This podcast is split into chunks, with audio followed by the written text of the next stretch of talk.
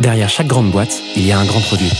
Derrière chaque grand produit, il y a des gens talentueux, passionnés et ambitieux. Oh, that's music to my ears. On les appelle Product Manager, CPO ou Product Leader. Oh, yes, yes. Quel que soit leur titre, ils ont tous la même mission. Devenir la clé de voûte de leur entreprise à la croisée du design, du business et de la tech pour créer les futurs produits indispensables de demain. Well, that's excellent.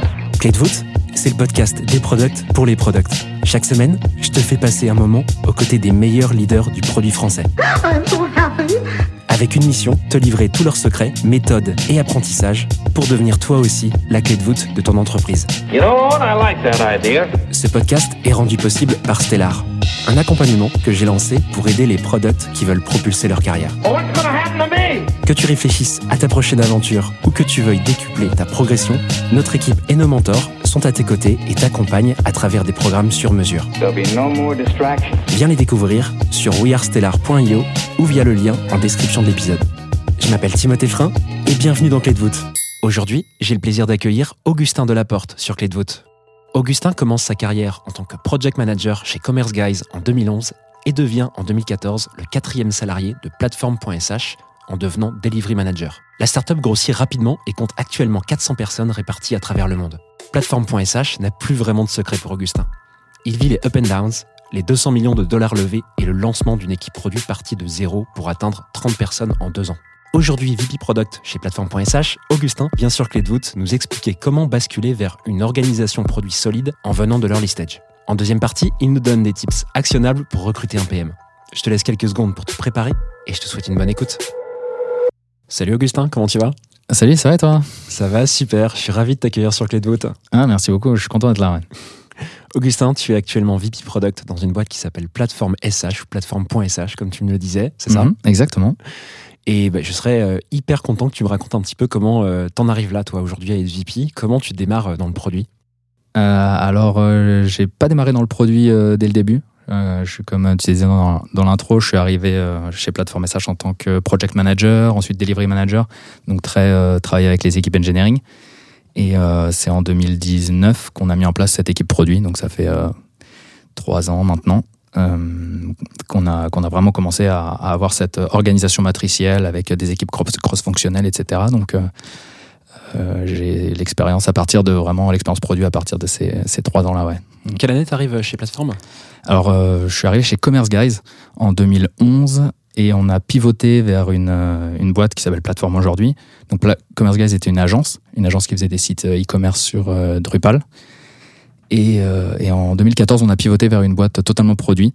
Une superbe expérience, super enrichissante à cette époque. Là, tu m'apprends un truc. Je savais pas que Commerce Guys, euh, tu m'avais expliqué que tu avais bossé chez eux, c'est en fait une boîte qui est devenue plateforme. Exactement, c'est une agence qu'on a séparée en quatre, euh, quatre entités. Euh, une agence aux États-Unis, une agence en France, une boîte qui continuait à maintenir la solution e-commerce sur Drupal et une boîte plateforme SH aujourd'hui. Exactement. Et moi, j'ai drivé un petit peu les équipes engineering sur la partie plateforme SH, qui était une solution de hosting qu'on avait implémentée au début en interne chez Commerce Guys pour euh, servir nos clients, nos clients e-commerce. Excellent. Donc en fait, t'es un baby plateforme quasiment. T'es arrivé il y a 9, 10 ans, 9 ans? 12 ans maintenant 12 ans 12 ans Ouais, ça fait 12 ans. Ouais. Je, je m'imaginais pas passer rare autant de temps. spécimen. Ouais, euh, je, ouais, je m'imaginais pas passer autant de temps euh, euh, là-bas, mais il y, a eu, euh, il y a eu tellement de choses. Et puis, genre, je continue d'apprendre tous les jours. En fait, c'est mon métier a changé peut-être 10 fois sur, sur ces 12, euh, 12 dernières années. Euh, et puis, on a grossi, on est 400 aujourd'hui. Donc, euh, et puis, euh, c'est une boîte qui est assez particulière. On n'a pas de bureau. Enfin, on a un bureau à Paris, mais tous nos collaborateurs sont distribués à travers le monde. Ils travaillent de chez eux. Donc, on est en mode totalement distribué sur une vingtaine de time zones. Donc, c'est fascinant, quoi. On a, culturellement, c'est enrichissant. Ouais, je me plais énormément. ouais. C'est fou. Tu vas me raconter un peu. Donc, alors 2011, tu me dis. T'étais plutôt sur des sujets de project management et de delivery. C'est Exactement. comme ça que tu commences. Exactement. Comment tu switches? Alors, t'es quand même pas loin du produit en vrai. Hein. On va pas non plus dire que t'étais sur un autre métier, euh, tu vois, d'un autre monde. Mhm. Comment tu switches vers le product pur? Comment ça se passe en fait dans la boîte et, euh, et pour toi? Alors, euh, j'ai eu une expérience en Chine pendant, pendant deux ans où on a ouvert le marché euh, sur la Chine et donc j'ai été localisé on va dire en Chine pour ouvrir le marché parce que je parle chinois. Euh, ma femme est chinoise. Et Tu parles couramment chinois? Je parle mandarin. Mandarin, ouais. mandarin et je comprends bien le mandarin donc c'était euh, c'était euh, une opportunité pour moi et ça s'est pas passé comme prévu on n'a pas eu les licences on n'a pas eu les partenariats qui, qui étaient nécessaires donc début 2019 on se dit bah ça sert à rien que qu'on continue et qu'on pousse plus fort et puis les partenaires qui nous accompagnaient et les clients qui nous poussaient là-bas ont changé de stratégie etc donc je suis revenu je suis revenu en France et, euh, et à partir de là je suis euh, devenu le premier product manager euh, au sein de la boîte. Donc on a, on a transitionné quelqu'un qui est devenu notre CPO, un des cofondateurs, qui est devenu CPO, Product Officer. Et moi j'étais le Product Manager, le premier Product Manager. Et on s'est dit, bah, qu'est-ce que qu'est-ce qu'on peut mettre en place comme, comme modèle pour essayer d'itérer sur le produit, d'apporter de la valeur, de réfléchir à l'impact qu'on peut avoir, transitionner même la roadmap, euh, accepter que cette roadmap maintenant, bah, elle soit plus euh, euh, bottom, euh, top to bottom, mais elle soit bottom up. Euh, donc pas mal de pas mal de changements euh, qui ont commencé. Puis on a commencé à embaucher.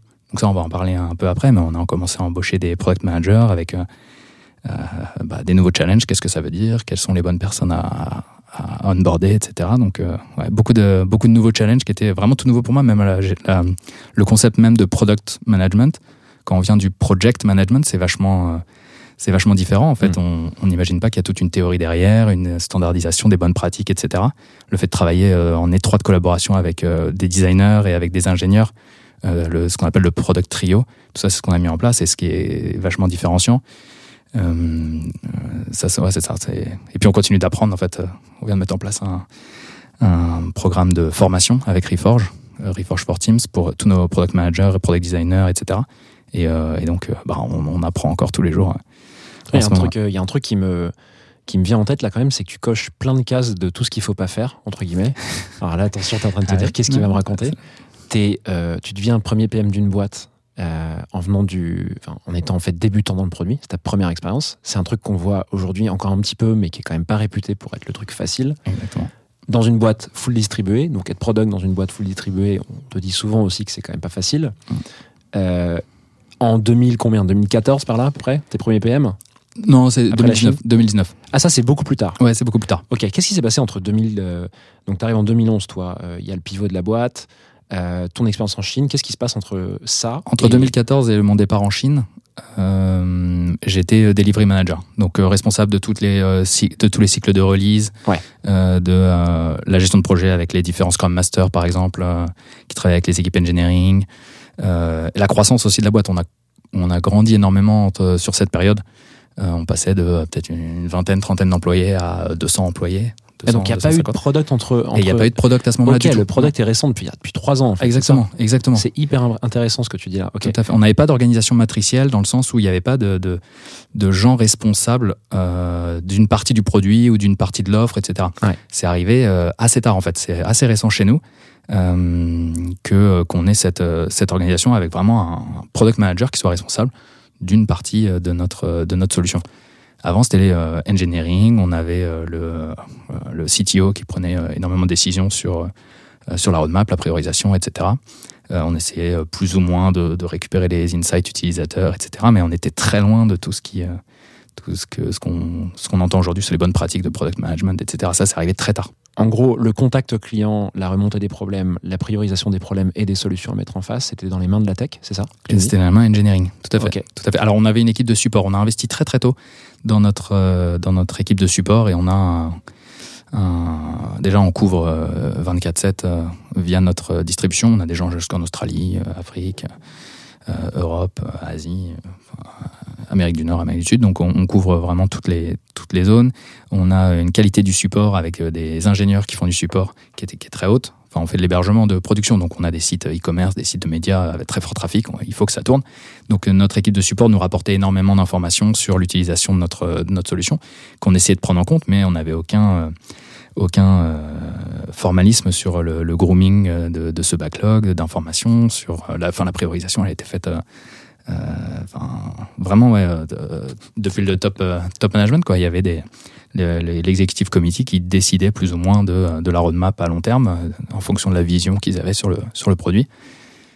Donc quand je dis voilà la transition vers une, vers une équipe produit, c'est, c'est assez récent pour nous. C'est incroyable. Et qu'est-ce qui fait que, en gros, 8 ou 9 ans après la création de la boîte, si je comprends bien, Il y ait cette volonté, ce switch de se dire on va s'organiser différemment. On va en fait, euh, quelqu'un en interne qui est là depuis euh, quelques années déjà, qui Augustin, va prendre euh, la première fonction produit. Et on va en plus recruter au produit pour arriver à une équipe de, je crois, tu m'as dit 30 personnes maintenant au produit. C'est ça, en, Qu'est-ce- en c'est quoi incluant le- les designers. ouais. Qu'est-ce qui se passe dans la tête des gens et pourquoi en fait? Alors c'est cinq ans après, parce que c'est 2014 vraiment qu'on a pivoté et qu'on avait une, une solution produit. Je suis pas fort en histoire décidément, mais bon, on essaie de mettre les dates, mais vraiment la, la question Entre elle est- 2014 et T'as raison de 2019. préciser, ouais. Qu'est-ce qui se passe dans la tête des gens dans les équipes? Ah, C'est une bonne question. Je euh, je sais pas si j'aurais ce- cette réponse euh, de façon de façon pertinente. En fait, c'est euh, c'est euh, je suis revenu de Chine. On a commencé à regarder comment est-ce qu'on pouvait vraiment itérer, vraiment euh, vraiment remettre vraiment l'utilisateur au centre de tout ce qu'on voulait faire. pour exécuter un peu la, vision qu'on avait d'être un pass vraiment totalement horizontal qui couvre une grande une grande vague de cas de cas d'utilisation quoi. Et euh, je sais pas, ça a été assez, euh, j'ai envie de dire organique, où on s'est dit bah voilà, on va prendre des product managers, on va en embaucher plusieurs, et puis euh, et puis on va mettre en place ce modèle d'initiative. C'était un peu à l'époque aussi où Spotify avait communiqué pas mal. Je sais que ce modèle maintenant est un petit peu euh, challengé, mais mais l'idée d'avoir des squads, l'idée d'avoir ces équipes cross-fonctionnelles, ces équipes produits cross-fonctionnelles, c'était voilà, une volonté qu'on voulait avoir pour, pouvoir itérer de façon indépendante chaque, chaque partie du produit. Euh, donc ça, c'est arrivé voilà, à, peu près, à peu près à ce moment-là. T'as pas poussé toi particulièrement C'est le top management qui a pris cette décision? Comment ça s'est Alors c'est venu, c'est venu d'en haut, effectivement. Moi, je, Ouais. je, je, enfin, j'arrivais de nulle part, je connaissais pas du Ouais. tout ces, ces, ces- ce sujet quoi ce sujet, ouais, ces Mm. méthodologies, ces rituels, etc. Euh, donc je me suis renseigné énormément, j'ai appris euh, sur le tas. Euh, le gros avantage que j'ai, c'est que je connais vraiment le, le produit. J'ai un background qui est tech. Euh, et puis, euh, et puis euh, bah, quelques social skills, j'ai envie de dire, qui permettent de naviguer un petit peu et d'être très cross-fonctionnel. Donc ça a été, ça a été une aide au début, mais j'ai pas pas tout fait tout seul. C'est vraiment un travail. Ça s'est fait avec, avec ouais, toute l'équipe. Tout le monde était volontaire pour, pour pousser et pour mettre en place ce système. On a embauché aussi très tôt des, des product managers et puis on, était à cinq product managers au bout d'un moment, donc on a mis en place un modèle avec des directeurs product managers, donc je suis devenu directeur produit. Euh, et, euh, et on a continué à embaucher des PM, à faire, grossir les équipes. On a toujours eu des équipes design, donc euh, les équipes design vraiment arrivaient très en amont. Donc c'est- rigolo parce qu'après coup, maintenant, quand on voit comment on travaille aujourd'hui, c'est totalement différent, mais les designers étaient très en amont du, du projet, puis ensuite ils passaient à engineering. Les engineering étaient très en retard dans le, dans le processus d'implémentation et de, et de même de décision, etc. Donc euh, maintenant c'est plus du tout le cas, mais c'est vrai qu'à l'époque c'était comme ça qu'on travaillait, Ouais, hyper, Euh, en hyper waterfall. Et, mm. Et euh, bon, ce que je vois quand même, c'est que tout à l'heure, je te disais, euh, t'as as un peu coché toutes les cases de ce qu'il fallait pas faire. Par contre, il y a un truc que t'as très bien fait, mais sans le vouloir, c'est que t'avais une énorme connaissance de la boîte puisque tu y es depuis longtemps. Et faire cette transition dans un nouveau métier, dans une boîte que tu connais très bien, il peut y avoir quelques biais parce que ça fait quelques années que tu es un peu ancré. Par contre, euh, tu vas beaucoup plus vite d'un point de vue connaissance euh, sur le produit, sur euh, la façon dont les gens collaborent, etc. Et ça, c'est une, brique incroyable qui est très dure en fait à cerner et, euh, et à euh, éprouver quand tu débarques en tant que PM dans une boîte, tu vois, ce que, de ce que je vois dans d'autres boîtes. tu vois. Euh, avant que je poursuive mes autres questions, on n'a même pas défini, enfin, expliqué ce que c'est que plateforme. Je pense que ce serait cool pour que les gens comprennent un peu. J'ai plein de questions à te poser évidemment, mais comment tu nous expliquerais, comment tu pitcherais un peu plateforme rapidement? On est un pass, donc plateforme a service. Euh, on permet à des équipes de développement de euh, prendre leur application la déployer dans le cloud et euh, de- d'être en production assez rapidement.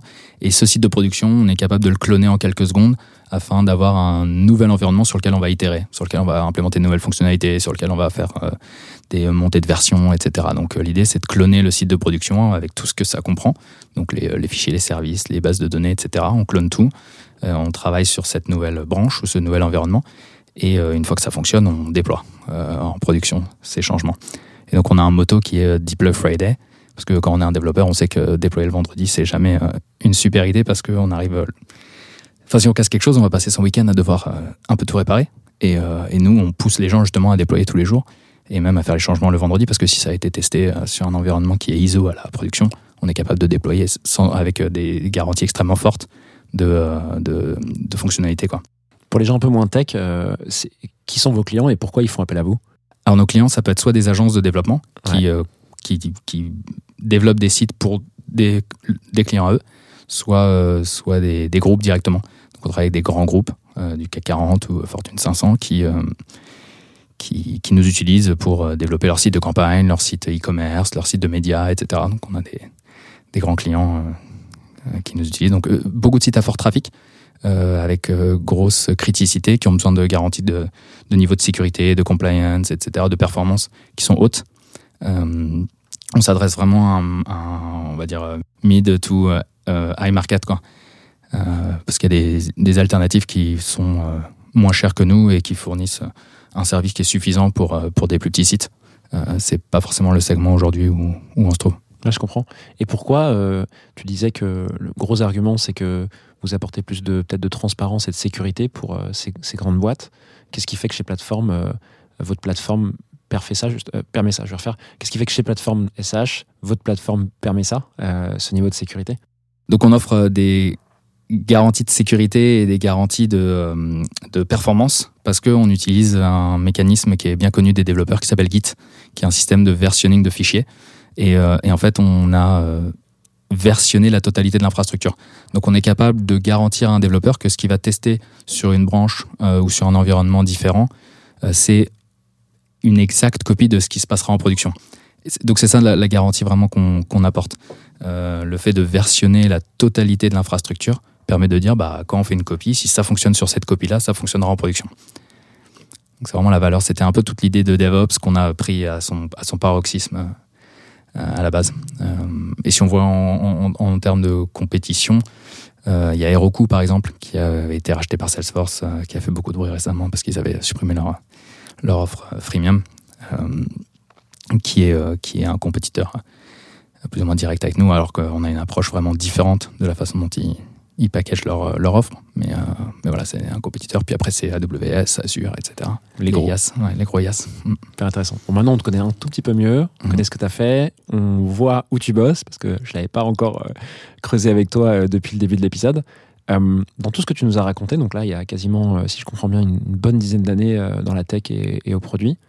Euh, Est-ce qu'il y, a un- il y a un moment qui t'a marqué particulièrement, un truc euh, que tu aurais envie d'évoquer là euh, Je sais pas, une période, une expérience, une étape euh, qui t'a particulièrement euh, marqué? Euh, alors professionnellement, il y a eu le pivot qui a été vraiment marquant. Euh, on l'a évoqué un petit peu, le pivot d'une agence à, à une boîte, euh, une boîte produit Au tout début, ouais. au tout début. Euh, sinon, après la Chine, j'ai habité pendant un an et demi dans un camping-car avec ma famille. Et ça, c'était chouette. Ça, c'était vraiment chouette. C'était euh, Pendant que tu bossais chez euh, Plateforme Tout à fait, euh, Ouais. chez Plateforme SH. Euh, à l'époque, j'étais directeur produit. C'était en 2021. Et donc, je suis parti, je suis parti avec ma famille. On a acheté un camping-car. On a rendu notre appartement à, Paris. Et, euh, et on est parti avec le chat et les deux enfants. Euh, pendant un an et demi, on a fait un tour d'Europe. Euh, et ça, c'était super chouette parce que j'arrivais à travailler. Enfin, l'avantage de notre, euh, de notre boîte et de notre modèle, c'est qu'on peut travailler de, où on veut. Il suffit d'une bonne connexion Internet et puis un endroit un peu calme. Et, euh, donc, euh, bah voilà, pendant un an et demi, on était en, mode voyage et, c'était euh, c'était super chouette. Digital nomade, euh, un peu poussé à l'extrême. ouais.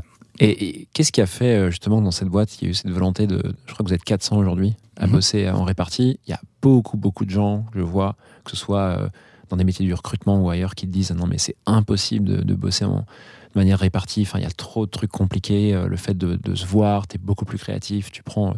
Tu vois, tu t'appuies vachement sur, sur ce levier de pouvoir interagir avec les gens. Pareil, d'où vient ce parti pris euh, de base chez vous et, euh, et, et comment vous, enfin, est-ce que vous pensez que vous allez réussir à, à tenir ça si la boîte fait x2, x3 en termes d'effectifs euh, dans les, les prochaines années? Ah, c'est une bonne question. On a, on a, de toute façon, on est challengé depuis le, depuis le début. Nos investisseurs, nos premiers investisseurs en 2000, 2010-2011, ils, ils challengeaient le fait qu'on était une vraie boîte. Quoi. Parce qu'ils se disaient, bah non, on n'a jamais, on jamais vu ça. Des boîtes où vous n'avez pas de bureau, vous, connaissez, vous embauchez des gens que vous n'avez jamais vus dans des pays où euh, vous n'êtes jamais allé. Enfin, c'est euh, c'est un modèle qui fa... enfin, il a d'abord fallu convaincre les gens qui voulaient nous supporter euh, ou qui pouvaient nous supporter à l'époque. Euh, on est parti, ouais, on est parti une dizaine et aujourd'hui on est 400. Donc je pense que le modèle il, survit, il fonctionne, il est efficace. Euh, à la base, il était assez opportuniste, opportuniste euh, dans le sens où il a fallu, euh, euh, il a fallu être euh, compétitif vis-à-vis des, grosses boîtes tech qui embauchaient avec des salaires euh, sur lesquels on pouvait pas forcément suivre. Et donc nous, on était compé- compétitifs sur la zone géographique. On permettait aux gens de pouvoir travailler de n'importe où ils sont. Et les talents, ils sont pas que dans la Silicon Valley, ils sont pas que à Paris.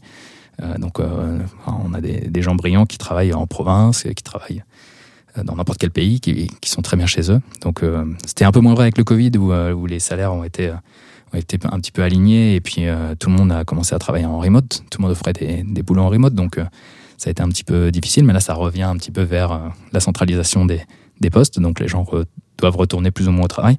Donc nous, on va redevenir compétitif à ce niveau-là. Mais, mais effectivement, moi, je pense que le modèle fonctionne. Les outils aujourd'hui sont, enfin, une bonne connexion Internet. On peut, on peut travailler à distance facilement. Le seule chose qu'on n'a pas, effectivement, c'est les, les relations beaucoup plus sociales ou beaucoup plus, comment dire, euh, officieuses qui arrivent à côté, autour d'un café, autour de ça, évidemment, on les a pas. Euh, donc, on a des, des séminaires ou des workshops où on essaie de pousser les gens à se rencontrer en dehors de- du travail. Euh, on a une espèce de, de fonds qu'on peut utiliser euh, pour, euh, justement faire des, des meet-up, etc., dans les villes où il y a des, des comme on dit. Euh, pendant mon tour d'Europe, j'en ai rencontré plein, en fait, sur plein de villes. euh. Ah ouais, c'était chouette, mais euh, donc voilà, on n'a pas ce côté social, mais, euh, mais euh, professionnellement, ça, ça fonctionne et je pense que on est un peu la preuve que ça peut fonctionner et que ça peut grandir à l'échelle. ouais. Tu crois que c'est dû, cette volonté de, de monter des boîtes en, ré- en répartie comme ça, tu vois, en remote, est-ce que tu crois que c'est dû à votre métier? Parce que j'en ai parlé avec une, autre boîte, une autre boîte que tu connais certainement qui s'appelle Strapi. Ouais, bien sûr. Euh, eux aussi ont, ont voulu, mais c'est les cofondateurs dès la racine en fait du projet euh, ont voulu le faire comme ça. C'est quand même un secteur qui est ultra similaire au vôtre, euh, même si le produit est pas le même. Mhm.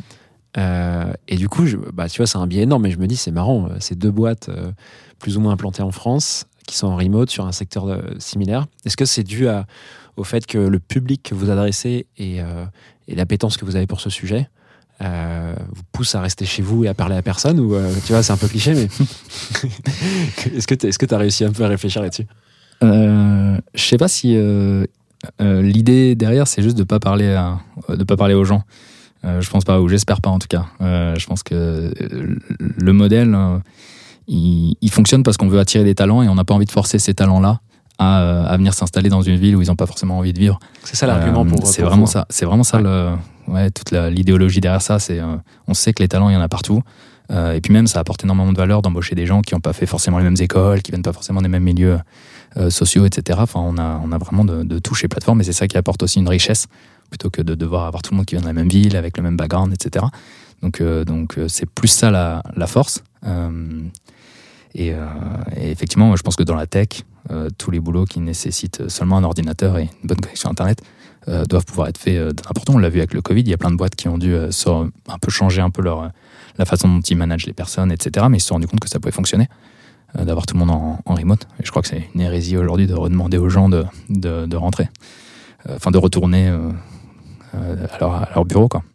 parce qu'il faut des convictions fortes enfin, je trouve que pour se dire on va faire une boîte en remote ça va durer dans le temps ça veut dire que ça implique qu'en fait culturellement il va falloir recruter des gens qui tu vois sont déjà un peu prêts à ça quoi. Euh, les gens sont pas prêts du tout à bosser tout le temps en remote c'est pas vrai tu vois. Mm.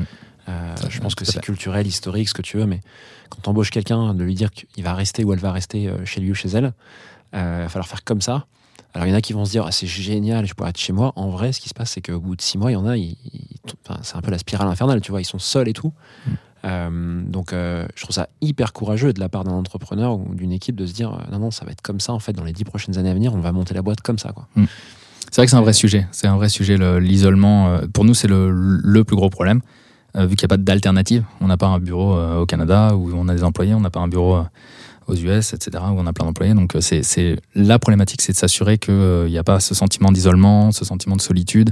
Il faut que le sentiment d'appartenance soit fort à l'entreprise. Euh, il- faut tout mettre en place pour que, justement, il y ait, euh, cette. euh, euh, c'est ça, ce sentiment d'appartenance qui est, très important. Ça fait partie de la culture de la boîte.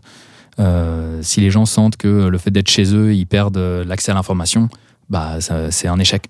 Il faut que tout soit transparent, il faut que tout soit euh, partagé, il faut que tous les outils soient accessibles à tout le monde euh, euh, constamment. Il faut que dès qu'il y a une décision qui est prise, elle soit, elle soit transcrite. euh, Enfin, et le faire de manière asynchrone. C'est-à-dire que dès qu'il y a un call, il faut être conscient que les gens qui sont en Australie ne peuvent pas participer à cette discussion.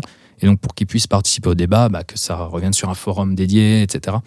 Euh, donc, mais tout ça, ça doit faire partie de la culture d'entreprise. Et si tout le monde est d'accord pour pousser ça et, euh, le maintenir, euh, ça aide pas mal. Mais, mais on monitore et, enfin, extrêmement, de façon extrêmement précise ce sentiment d'isolement, les risques de, de burn-out même parce que euh, les gens ils savent pas non plus à quelle heure ils doivent euh, arrêter de travailler ou pas quoi ils peuvent en faire plus en général que pas assez Euh, donc euh, donc voilà et puis l'autre problème qu'on a c'est qu'on peut pas embaucher des, des juniors ou des gens qui n'ont pas d'expérience Euh, parce que on a essayé des, des stagiaires mais des stagiaires il faut il faut être présent il faut être avec eux il faut les accompagner et ça se fait pas en ligne Mm. Euh, ça se fait pas en, en digital Ouais, ils ont besoin de confiance aussi à ce stade Tout de, à fait. de leur carrière, c'est normal. Exactement. Ouais. Donc, et l'accompagnement est, est beaucoup plus fort. Donc, euh, Ouais. des gens qui n'ont pas d'expérience en, en télétravail, euh, on on peut pas les embaucher aujourd'hui. ouais. Ça, un on a beaucoup de mal. Pour finir sur euh, cette partie et sur toi, euh, est-ce qu'il y a quelqu'un qui t'inspire en particulier ou qui t'a inspiré durant ces, ces quelques années de ta, ta jeune, ton jeune parcours là? Ah c'est une bonne question. Je- en fait, je suis facilement inspiré par, par un peu tout le monde qui m'entoure. Ok. Euh, C'est pas du flanc. hein. non, c'est pas du flanc. Euh, C'est vrai que j'ai beaucoup de gens. Alors, chez Plateforme euh, en particulier, il y a énormément de gens qui sont très compétents, même des product managers que, que j'ai embauchés qui sont très très compétents, très brillants. Donc, mon rôle, c'est de m'assurer qu'ils shine. Euh, mais, euh, mais si les personnes sont pas toxiques, euh, ont une attitude assez positive et optimiste sur, la- sur la vie, je suis assez. je suis assez ouvert à, à- à rester inspiré par ces personnes-là. ouais. Trop bien. Donc il y en a beaucoup. T'es sûr qu'il n'y a pas une personne à l'extérieur Euh, un petit, euh, Je vais pas te forcer. hein. petite dédicace. Non, vraiment, ça, ça serait, euh, ça serait diminuer l'inspiration que j'ai pour, pour plein d'autres gens. Donc, euh, non. Très cool. C'est faire de ta part. Augustin, je te propose qu'on passe à la deuxième partie de l'épisode. Est-ce que t'es prêt? Ouais, avec plaisir. Super. J'interromps l'échange 10 secondes pour te dire de ne pas oublier de noter Clé de voûte 5 étoiles sur Spotify, Apple Podcast ou la plateforme de ton choix. En faisant ça, tu m'aides à faire connaître le podcast au plus grand nombre. On reprend l'échange. Alors dans cette partie, Augustin, tu voulais nous parler d'un challenge orga. Je crois que les gens qui écoutent le podcast commencent à, à comprendre ce que c'est que le sujet de cette deuxième partie. Euh, de quel sujet euh, tu veux nous parler aujourd'hui? Alors moi, je suis intéressé par euh, la façon dont une, une organisation euh, adopte une démarche produit euh, ou au moins met en place une équipe produit. Donc comme, euh, je vais parler de mon, expérience personnelle encore une fois. Euh, nous, c'est arrivé tard qu'on a eu cette, euh, cette organisation matricielle avec des product managers, avec, enfin, c'est assez nouveau parce que quand on a des, des product managers, en général, ils n'ont pas de ligne directe de reporting. Les ingénieurs ne leur rapportent pas, les designers ne leur rapportent pas. Donc, ils doivent vraiment collaborer avec des départements sur lesquels ils ont très peu de levier au final. Ils sont responsables d'une partie du produit. Euh, et donc, euh, donc voilà, comment, comment une, entreprise va commencer à mettre en place ces, euh, ces rôles-là? Parce que de mon expérience et les, autres boîtes que je connais, c'est pas dès le early stage, enfin dès le lancement de la boîte, où on met en place un product manager, un trio avec designer et, et ingénieur. Ça arrive après, donc ça peut arriver tôt. Chez nous, ça arrive tard. Ça peut arriver très tôt dans des boîtes euh, hyper bien euh, fondées, tu vois, financées, pardon. Tout à fait, il faut un Voilà. bon financement. Mais Ouais. c'est pas le cas de toutes les boîtes, clairement. Mm. Et toi, tu es bien placé pour le savoir parce que c'est arrivé. euh, tu peux rappeler les jalons un peu en, en termes de chronologie Ouais, euh, alors, la création de la boîte et l'arrivée de la première équipe 2011 création, 2010 création de Commerce Guys, 2014 euh, pivot vers une vers une boîte produit qui est Plateforme SH. Cinq ans après, 2019, on commence à, à mettre en place cette organisation matricielle avec des product managers, etc. Et euh, même product marketing. Et, euh, et donc voilà, aujourd'hui, on a grandi cette équipe. On est une trentaine de personnes dans, dans l'équipe produit. C'est incroyable en fait en termes de timing. Il y a des, des années des années qui se passent avant le premier. PM. Et entre le moment où vous avez cette première orga produit et maintenant, accélération, mais genre euh, fulgurante de, de cette équipe. de, ouais, de, de- la, taille de cette équipe. Bah, c'est important de faire grandir aussi l'équipe produit euh, et pas seulement investir dans les équipes engineering et, et ou design et ou marketing sales, etc. Il faut que ça soit cohérent. Il faut qu'on ait suffisamment de product managers pour pouvoir continuer à driver un peu les, les itérations et l'impact qu'on veut avoir sur, le- sur la solution. Donc, euh, donc euh, dès qu'on commence à mettre en place cette équipe, il faut être prêt à ce qu'elle à ce qu'elle croisse avec la avec l'entreprise. ouais. Ouais. Exactement. Comment tu veux qu'on aborde ce sujet? Donc, euh, à nouveau, le sujet, c'est comment est-ce qu'on fait pour, euh, pour monter un peu de zéro, enfin, pour passer de cet orga où il n'y a pas de PM, où rien n'est organisé, à une orga où il y a des products qui fonctionnent ensemble, avec euh, des squads ou pas des squads, etc. Dans ton cas, c'est le cas, c'est des Mhm. squads. Comment tu veux qu'on aborde ça? Est-ce qu'il y a un peu un- une séquence d'étapes ou autre, euh, une séquence d'étapes ou autre que tu voudrais euh, qu'on suive? Bah, je pense que, encore une fois, ça va être mon expérience personnelle avec laquelle je peux parler. euh, parce que c'est un peu la, la seule que, sur laquelle j'ai de l'expérience. Euh, donc je peux donner un petit peu un état des lieux de, euh, de la croissance qu'on a eue et pourquoi on est arrivé aussi un peu tard. Parce que c'est vrai qu'on a une croissance très organique.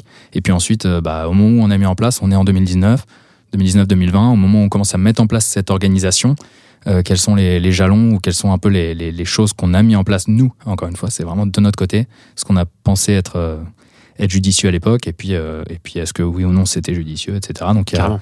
5-6 euh, 5-6 étapes ou 5-6 euh, euh, choses qu'on a mis en place euh, sur lesquelles je peux partager. Quoi. Eh ben, let's go. Commençons par euh, ce fameux état des lieux euh, Yes. que tu viens d'évoquer. Euh, eh ben, écoute, je t'écoute pour l'état des lieux. Comment ça se passe? Alors l'état des lieux- déjà déjà faut bien euh, j'aime le rappeler c'est le produit c'est pas simplement le code qu'on va écrire Euh, le produit il englobe la totalité de la, de la boîte Euh, ça passe euh, à la clarté de la documentation à la qualité des équipes support. C'est vraiment toute l'expérience utilisateur. Un utilisateur il va pas utiliser simplement le, logiciel mais il va euh, il va interagir avec le support il va lire la documentation il va voir la page pricing du, site. Tout ça ça doit être cohérent et tout ça ça fait partie du produit. Donc quand on a bien compris ça en fait, mettre en place une équipe produit, ça veut pas simplement dire bah, travailler avec les équipes engineering et design pour, pour faire ça. Ça- C'est vraiment prendre en compte la totalité, travailler avec marketing, sales, support, euh, les, les, solutions, architectes, etc. Euh, et la démarche produit en elle-même, euh, c'est un peu un- une jauge entre euh, le mode euh, démon, où, où on cherche à monétiser à tout prix les utilisateurs, et le mode un peu plus ange, gentil, où on va essayer de maximiser l'expérience utilisateur via de l'acquisition, en donnant des choses gratuites, par exemple. Ça peut être un moyen d'a- d'acquérir des utilisateurs en masse rapidement. Et, euh, et donc la démarche produit, c'est de trouver cet équilibre entre euh, maximiser euh, le gain ou la- l'argent qu'on veut soutirer à l'utilisateur comparé à, ce qu'on donne gratuitement pour acquérir des nombres d'utilisateurs.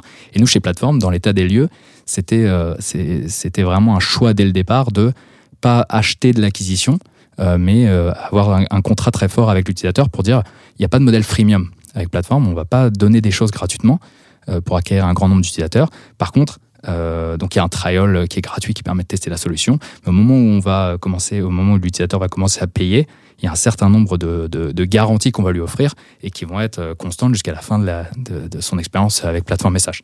Et on voit que les cohortes d'utilisateurs aujourd'hui qui, sont chez nous, euh, qui sont très récentes, qui, sont arrivées chez nous il y, a, il y a très longtemps, sont les plus saines aujourd'hui via de l'expansion, via, via tout ça. Donc c'est ce contrat-là qu'on a mis en place. Euh, et donc on avait cette culture dès le début d'être en mode un petit peu entre les deux et de pas choisir l'un versus l'autre. Euh, et donc c'est plus facile, euh, c'est plus facile pour nous euh, quand on, va parler de comment on a mis en place euh, ces équipes produits, mais c'est plus facile quand on a ce contrat-là avec l'utilisateur de, de le prendre par la main et continuer à l'étendre, etc. Euh, plutôt que de devoir euh, dire à terme, euh, bon, on a plein d'utilisateurs, maintenant il faut les monétiser, comment on fait? Euh, Et puis on se retrouve, comme j'ai parlé un petit peu avec Heroku, mais il y, en a, il y a plein d'autres exemples où ils changent leur modèle de pricing en, en supprimant les, les, les freemiums typiquement. Et là, ça peut faire un, un gros clash et on passe à, euh, en mode démon alors qu'on était en mode, en mode gentil. En quoi c'est important ça pour, euh, pour le- la façon dont tu vas structurer l'équipe produit? Bah, c'est important parce que euh, nous, dès le début, euh, le contrat qu'on a donné à l'utilisateur sur les, euh, les garanties de performance, etc., ça voulait dire mettre en place l'équipe support. Pour moi, c'était vraiment, c'était vraiment. Euh, enfin, on n'a pas fait de, compromis sur, euh, sur la qualité de nos équipes support. Euh, on voulait que ça soit 24/7 euh, avec des, SLA qui sont extrêmement exigeants pour nous, avec de- de- des automatisations, une équipe opération aussi, sur, lequel, sur lequel on a demandé de- d'avoir énormément d'automatisation. Tout ça, on a, fait zéro compromis dès le début, donc c'est un énorme investissement. Ça, demande également une croissance un peu organique de nos utilisateurs parce que, parce que euh, comme on n'a pas de freemium, on ne pouvait même pas se permettre d'avoir un freemium, bah, on n'a pas eu un grand, euh, une grande base d'utilisateurs tout de suite. Mm. Euh, et donc c'est cette, cette mentalité qu'on avait un peu dès le début qu'au moment où on dit bah voilà on a maintenant des product managers bah c'est plus facile de dire ah bah non sur le support on a besoin de ça ah bah oui c'est déjà intégré en fait dans notre mentalité et oui on va investir là-dedans il n'y a pas de friction sur le fait de dire euh, Je comprends. Enfin, quand, on- quand, voilà, quand on a une équipe produit qui priorise certaines choses, il n'y a pas de friction pour dire ah bah oui, la documentation fait partie intégrante du produit. Mm. On n'est pas en train de dire que la documentation elle arrive à la toute fin de, de, de l'étape d'implémentation. Donc voilà, c'était un peu plus facile, j'ai envie de dire, euh, au moment où on a commencé à mettre en place ces, équipes. Donc en contexte de base, ce que tu dis, c'est que c'est hyper important d'installer une mentalité ou en tout cas euh, de, de faire passer au travers de la boîte que en fait le produit est comme ça, il fonctionne comme ça, il va être vendu, distribué euh, comme ça. Et donc l'équipe produit, la façon dont elle va être construite et dont elle va se développer par la suite, va beaucoup dé- dépendre de, ce, de cette, de cette mentalité-là, en fait, c'est ça? Exactement. C'est-à-dire, euh, c'est deux choses en fait. C'est pas parce qu'on a des product managers qu'on a une mentalité euh, produit, Mhm. mais à l'inverse, c'est pas parce qu'on en a pas qu'on peut pas avoir une mentalité produit. Ouais. Donc nous, je je pense à posteriori qu'on a toujours eu cette mentalité produit à considérer le produit comme un tout plutôt que juste la solution euh, logicielle. Euh, Même si vous n'aviez pas une équipe même si on produit, n'avait pas une équipe euh, produit euh, effectivement dédiée, matricielle, avec des responsabilités claires entre chaque, chaque partie de la solution. ouais. C'est hyper intéressant. C'est vrai qu'on voit beaucoup chez les products, tu sais, un peu cette volonté d'être un peu dans la guerre du euh, on est le meilleur métier. Euh, et donc ça, ça crée un peu des, des silos. Normal, hein, tout le monde est radical quand, quand quelqu'un est passionné. Ouais, ouais. Et euh, ce que tu dis, c'est qu'en fait, vous, vous êtes parti avant même de penser équipe produit, vous êtes parti du fait de se dire, OK, toutes les équipes vont dans cette direction qui, qui est euh, client euh, au taquet. Euh, De toute façon, il n'y a pas de freemium, donc il y a un moment, les clients, il faut les onboarder, Mm. il faut les chouchouter. Et, ok, hyper, intéressant. Il faut leur générer de la joie, comme on dit. Exactement, ouais. il faut créer de la joie. Ouais, faut créer de la joie. Ouais, Une fois que la mentalité là, elle est, elle est installée, instaurée, alors c'est pas une mince affaire hein, de ce que je comprends, mais en tout cas, on va partir de quelque chose, sinon on va jamais finir cet épisode. À partir du moment où vous avez décidé du contexte, avec, euh, enfin, de, mettre en place cette mentalité chez Plateforme SH avec euh, toutes les équipes. euh, tout à l'heure, tu m'as dit qu'il y a quelques points que tu voulais qu'on creuse ensemble et qui sont sans doute les points qui vous ont permis d'instaurer cette équipe, de l'installer, de la faire grandir. Est-ce que tu peux nous faire un bref, un bref sum-up de résumé de ces, ces quelques points? Ouais, alors il n'y a pas de méthode qui va marcher partout. Là, ça va être tiré un peu de mon expérience, de ce qu'on a mis en place, et je pourrais revenir sur ce qui a marché pas marché. Je pense qu'il faut, euh, il faut euh, qu'il y ait un membre du produit dans le comité exécutif, par exemple. Il faut que, euh, que la croissance de l'équipe produit suive la croissance euh, de la boîte. Il faut accepter que la roadmap euh, vienne des équipes produits, des feedbacks utilisateurs, plutôt qu'elle soit euh, euh, top-down. Euh, il faut accepter que euh, que qu'on va devenir beaucoup plus data driven par exemple qu'il y aura beaucoup plus de métriques beaucoup plus de data et donc on va faire attention à ce qu'on qu'on veut mesurer Euh, il faudra aussi que les équipes produits gagnent la confiance de tous les départements au sein de la boîte donc voilà c'est comme ça que, Ça fait peu 5-6 points là déjà, je crois. exactement Ok. exactement c'est Bon, bah, on va développer ces points un petit peu, euh, chacun de ces points ensemble. Ça te va? Très bien ouais. C'est parti. Donc, le premier point, tu parlais de L'exécutif. l'exécutif. Ouais. Euh, alors nous, Ori, qui est un des cofondateurs de, de la boîte, et a pris le rôle de CPO, Chief Product Officer, et, euh, et donc il fait partie du comité stratégique, du comité exécutif. Et euh, pour moi, c'est extrêmement important qu'on ait un représentant ou qu'il y ait un représentant euh, exécutif du produit. Donc nous, c'est pas quelqu'un qu'on a embauché de l'extérieur. Souvent, euh, on voit dans la, dans la théorie que, ça- que c'est intéressant d'avoir quelqu'un qui a déjà de l'expérience sur, euh, sur la création d'une équipe produit, euh, le développement de start-up, etc. Euh, Nous, c'est pas ce qu'on a fait. C'est vraiment, on a fait des transitions internes. Mais, mais c'est, voilà, encore une fois, extrêmement important que quelqu'un puisse porter la vision, porter la. Comment elle était désignée Euh. cette personne? C'est vous qui, qui vous êtes dit, euh, tiens, toi, je te montre du doigt, c'est toi qui vas porter la vision produit Ou euh, comment ça s'est fait? Tu te souviens? Euh, de façon assez naturelle, en fait. Euh, Ori a toujours été un peu notre visionnaire. Ouais. Et, euh, et de façon naturelle, il a pris ce, ce rôle-là. Euh, il est plus product officer aujourd'hui, il est Ouais. strategic officer. Et donc euh, maintenant, c'est Fabien Potentier, qui est le créateur de, de Symfony, qui est notre euh, product officer, donc de l'extérieur. Mais Ori, ce choix de, de le nommer au produit, ça s'est fait avant que toi, tu deviennes PM Ou quand tu étais encore dans un rôle de delivery manager? C'était, je dirais, avant.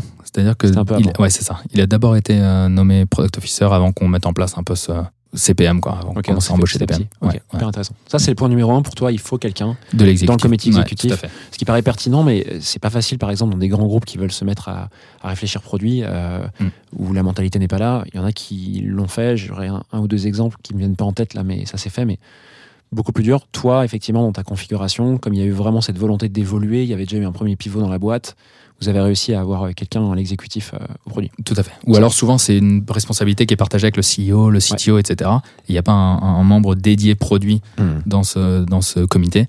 Euh, nous, ça nous a vraiment aidé à avoir, à avoir euh, ce représentant euh, Ouais. directement là. Mm. Ok, donc point numéro un, c'est l'exécutif, quelqu'un dans l'exécutif Ouais. qui prend la casquette produit. Ouais. Deuxième point. Le, la- je dirais la croissance. Euh, vraiment, c'est important. euh, Enfin, là, tu disais qu'en deux ans, on, a, on est passé de 1 à 30 euh, euh, product members. Euh, donc, c'est une vingtaine ou 22 product managers et puis 8 designers et un product marketing.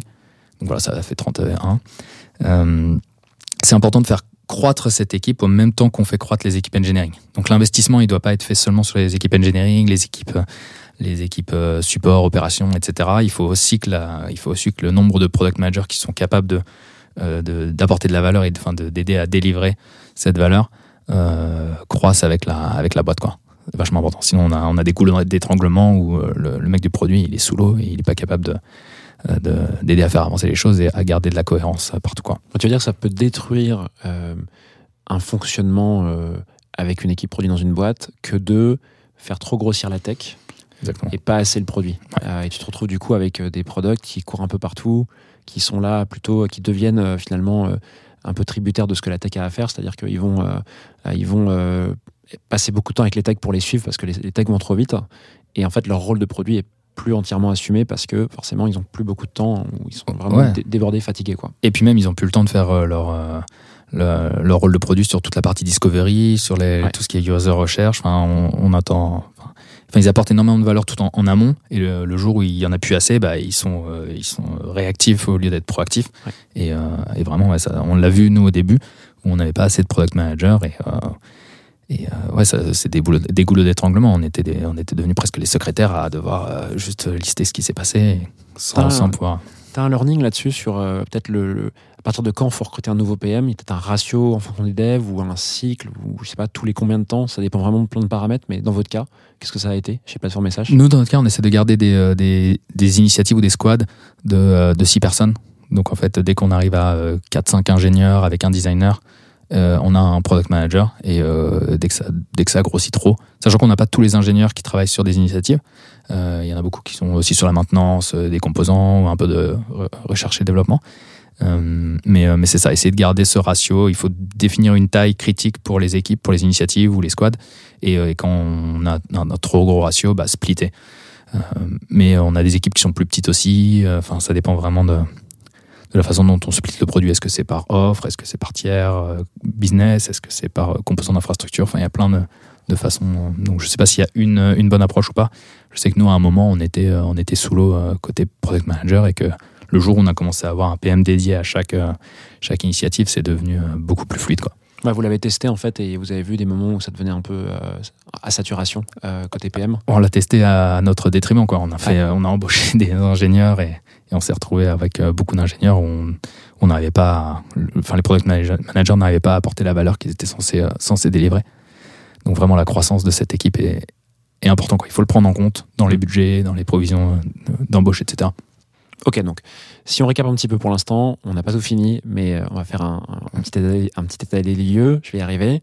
Euh, premier point, c'est pour toi euh, qu'il y a absolument un membre, une présence d'un membre euh, de l'exécutif qui porte la casquette produit. Exactement. Deuxième point, c'est de Faire attention à la croissance de l'équipe en gardant, conservant, finalement préservant l'équipe, enfin les product designers et product managers dans une squad. VS, tout simplement le nombre de, de tech en face pour que tout le monde travaille de manière équilibrée. Mhm. C'est quoi le, le, troisième point que tu voulais euh, voir Un autre point, c'est vraiment euh, l'acceptation que la roadmap, elle sera beaucoup plus euh, bottom-up que top-down, dans le sens où bah, le product manager va aider à construire une roadmap qui a du sens par rapport au feedback utilisateur, par rapport à la friction qu'on a sur le produit, par rapport au, retour qu'on a des commerciaux. Et, donc, bah, il faut que maintenant le, le, comité exécutif et stratégique de la boîte soit à l'écoute de ça et leur donne de l'autonomie pour, euh, pour délivrer euh, euh, la valeur qu'ils ont. Donc on leur donne des KPI, on a un système d'OKR où il y a des métriques à, à, mesurer et puis à atteindre, des objectifs à atteindre. Et, et donc chaque squad doit être totalement autonome sur la façon dont elle va répondre à, tel ou tel problème.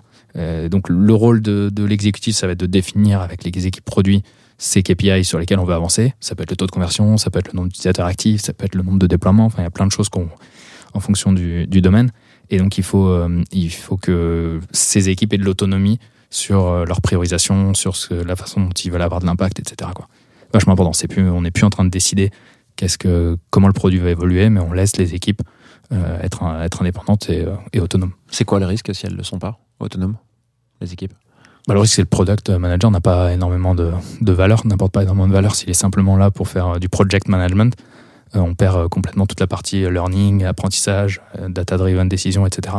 Et comment vous l'avez instauré, vous euh, Comment vous vous êtes dit dans toute la boîte, c'est comme ça que ça doit être Les roadmaps doivent être construites comme ça dans chaque squad.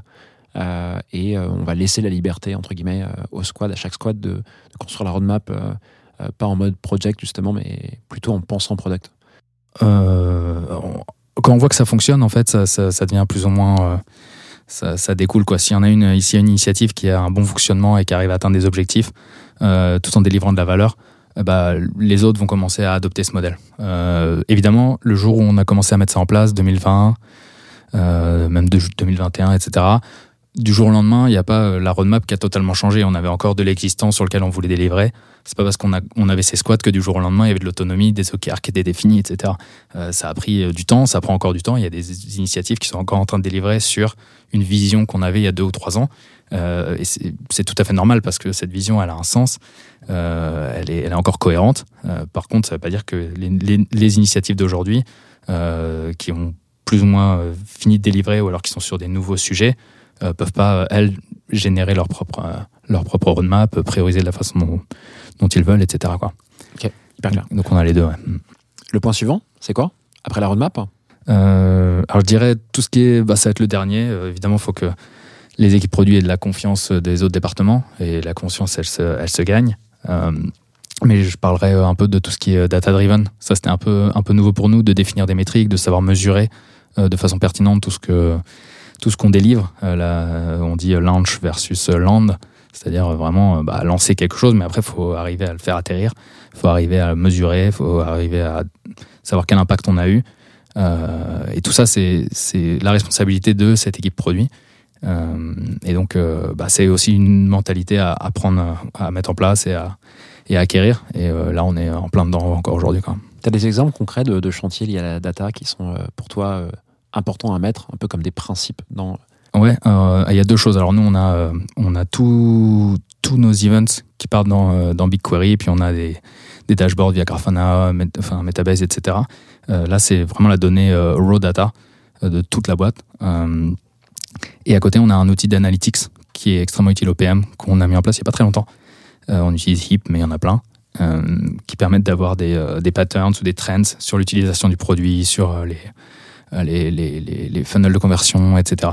Et ça, on l'utilise beaucoup. Donc, c'est biaisé dans le sens où euh, ben, un utilisateur qui aura un, un ad blocker, par exemple, il ne sera pas dans, dans ces datas-là, mais ça donne vraiment des, patterns ou des, euh, des modèles d'utilisation de notre produit qu'on utilise énormément. Donc, euh, ça, sur la data, on a plein de dashboards euh, là-dessus qui highlight certains, euh, certains patterns ou certaines frictions euh, qu'on n'avait pas du tout avant. Donc, cet outil d'analyse, même, même s'il est biaisé, apporte énormément d'informations sur comment les utilisateurs vont utiliser le produit, où est-ce que le onboarding, euh, il y a de la friction dans le onboarding et donc on a un drop, etc.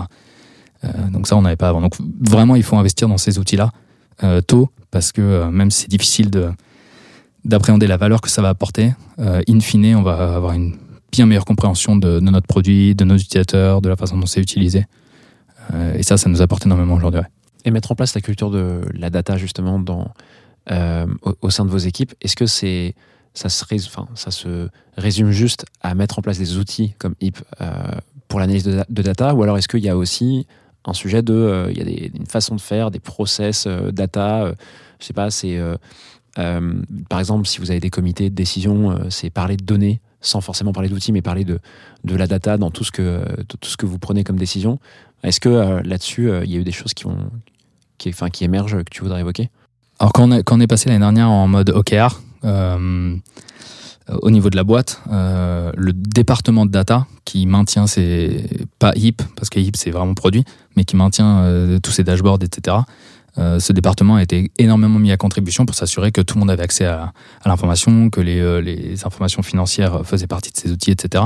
Donc, donc ils sont devenus vraiment beaucoup plus centrales par rapport à avant où c'était un peu un silo et ils arrivaient en fin de course. Euh, ils sont devenus beaucoup plus centrales parce que chaque chose qu'on faisait, il fallait qu'on puisse le mesurer. Et donc il fallait qu'on leur demande, qu'ils nous aident à, euh, pouvoir mesurer euh, ce qu'on allait vouloir déployer dans le futur. Et ça, c'était un peu nouveau. Donc c'est cette mise en place des, des OKR qui nous a poussé à devoir, vraiment intégrer le cycle et les équipes data à notre cycle de déploiement. Hyper clair. Avant qu'on finisse sur cette partie, tu as parlé très succinctement de la confiance. Euh, des autres départements. Je t'ai Mhm. vu, t'es passé euh, très vite dessus. Euh, je vais pas t'embêter, mais euh, je trouve que c'est un sujet qui est trop intéressant, qui vient recouper un petit peu, je pense, les premiers points. Tu sais, t'as dit, il faut un membre de l'exec qui soit, qui porte la casquette produit. Bon, ça veut dire que quelque part, quand t'as un peu le, sa fameuse expression, l'expression, pardon, le, le- tu vois, le, le buy-in, enfin, la responsabilité de quelqu'un haut dans l'organisation, logiquement, euh, le COMEX, lui, a confiance. Maintenant, comment est-ce que tu crées euh, de la confiance entre les équipes, tu vois? Comment les sales, euh, s'il y en a, font confiance au produit? Comment le marketing fait confiance au produit? Je sais pas si c'est ça que tu voulais évoquer, mais Ouais, en gros, comment vous essayez de le faire aussi bien que vous pouvez chez Plateforme SH C'est ouais, une bonne question. C'est quelque chose sur lequel on travaille encore aujourd'hui. Il faut que les équipes Qui ne travaillent pas dessus Ah, qui ne travaillent pas dessus exactement. Non, mais c'est vrai que c'est un, point qui est, qui est important. Je, je pense pas qu'on soit au niveau où on voudrait être euh, aujourd'hui, en tout cas chez nous. C'est pour ça que d'expérience, je peux pas vraiment, je peux pas vraiment en parler, mais euh, c'est vrai qu'il y, a- il y a toujours le risque qu'un commercial qui est face à un gros contrat ait besoin de, de, de- de- d'avoir accès à une fonctionnalité, d'avoir euh, une amélioration sur le produit ou pouvoir retirer de la friction rapidement. Et le fait de devoir passer par le cycle de feedback grooming, de définir à quelle initiative ça peut être priorisé, etc., ça peut paraître un chantier, parfois même une black box. Euh, et donc, euh, quand je parle de confiance, c'est euh, leur expliquer, bah voilà, le fait de nous avoir donné ce feedback, c'est extrêmement important. Voilà où est-ce qu'on l'a mis, voilà où est-ce qu'il va atterrir. On va vous revenir vers vous dès qu'on aura un nouveau processus dessus. Voilà pourquoi on peut pas le faire tout de suite parce qu'avant on avait déjà priorisé ça sur telle autre chose. Enfin, toute cette transparence, c'est extrêmement important et on le voit nous avec les, commerciaux, BDR, les équipes de onboarding, solutions, etc. Il faut qu'on qu'on leur dise, bah voilà, c'est important que vous nous donnez ces feedbacks et le jour où vous nous donnez ces feedbacks, ils disparaissent pas euh, au fond du, trou et on fait pas ça juste pour euh, pour être gentil quoi. Derrière, il y a vraiment un travail qui est fait. et Il faut que bah, qu'ils arrivent à avoir confiance dans nos process pour qu'un jour euh, la, fonctionnalité puisse puisse être faire partie intégrante du produit et qu'ils puissent l'utiliser, la vendre, etc. Pour toi, c'est la transparence et le fait de documenter les choses, si je comprends bien. Quand je dis documenter, c'est le faire passer à l'oral dans vos interactions, mais aussi à l'écrit, qui va aider euh, à créer de la confiance entre les équipes. C'est ça? Ouais, je pense que ça aide énormément. Ouais. Euh, intéressant. la transparence sur les, euh, sur les process, en gros, on a, on a plein de sessions de, de, de feedback, etc. Euh, et il faut, euh, il faut ensuite, c'est pas simplement récupérer le feedback, c'est leur dire voilà, ce feedback, on va en faire quoi? Euh, Vous pouvez accéder à l'information, vous pouvez voir où est-ce qu'on en est dans le processus de déploiement, vous pouvez savoir à peu près dans quelle release ça sera, vous pouvez même euh, avoir accès à l'information si oui ou non on décide de le mettre dans le produit. Parce qu'il y a Mhm. plein de feedback qu'on va jamais mettre dans le produit. Et si on le met pas dans le produit, il faut qu'on revienne vers le, la personne qui nous a donné ce, ce feedback, ce retour, pour qu'il sache lui. euh. Donc typiquement, on utilise un outil nous, qui s'appelle Product Board qu'on avait mis en place très tôt euh, dans la culture. Enfin, quand on a mis en place cette, ces équipes produits, qui nous permet de faire de la gestion de produits et pas de la gestion de projet. Et c'est vraiment centré. quel est le département qui nous a fait le retour Quel est le client qui a fait ce- cette demande ou le prospect Gestion des, des compétiteurs, etc. Enfin, euh, et ça, c'est- ça c'est important aussi, je pense. Mhm. Je dirais pas que c'est critique parce qu'on peut utiliser un Jira ou on peut faire plein de choses ouais. dans GitLab, mais nous on a un outil qui fait, qui, qui fait que la gestion de produits, donc qui est très feature oriented. Et, euh, et là-dedans, on s'assure que les, euh, les gens qui nous font des retours puissent avoir accès à leurs retours avec le leur lien. dashboard, etc. Ouais, et, le voilà ça. Et que ça ne soit pas une black box en fait. Bien sûr. C'est ça. Hyper clair. Est-ce que tu peux nous résumer les six points, si j'ai bien calculé, euh, qu'on vient d'évoquer ensemble pour euh, bah, mettre en place et garder durablement euh, une équipe produit qui tourne à partir d'une boîte euh, toute jeune, early stage, sans équipe produit? Ouais, alors euh, bah, chez nous en tout cas, c'était d'avoir un membre de, du produit dans l'exécutif. Ça, c'était euh, important. Notre CPO, euh, d'avoir euh, euh, de faire croître la taille de cette équipe produit, d'avoir des product managers en, en nombre suffisant pour pouvoir continuer à délivrer de la valeur. Euh, L'histoire de la roadmap, donc l'autonomie euh, sur la priorisation de ces équipes-là versus euh, une décision qui est très euh, top-down. La confiance, on vient d'en parler un petit peu, que les, les différents départements fassent confiance aux équipes produits pour partager l'information et puis finalement tout ce qui est data, tout ce qui est metrics, tout ce qui est levier d'action par rapport à ce qu'on peut mesurer, etc. Voilà, ça, en tout cas, c'est chez nous comme ça qu'on a, qu'on a avancé et mis en place cette équipe aujourd'hui.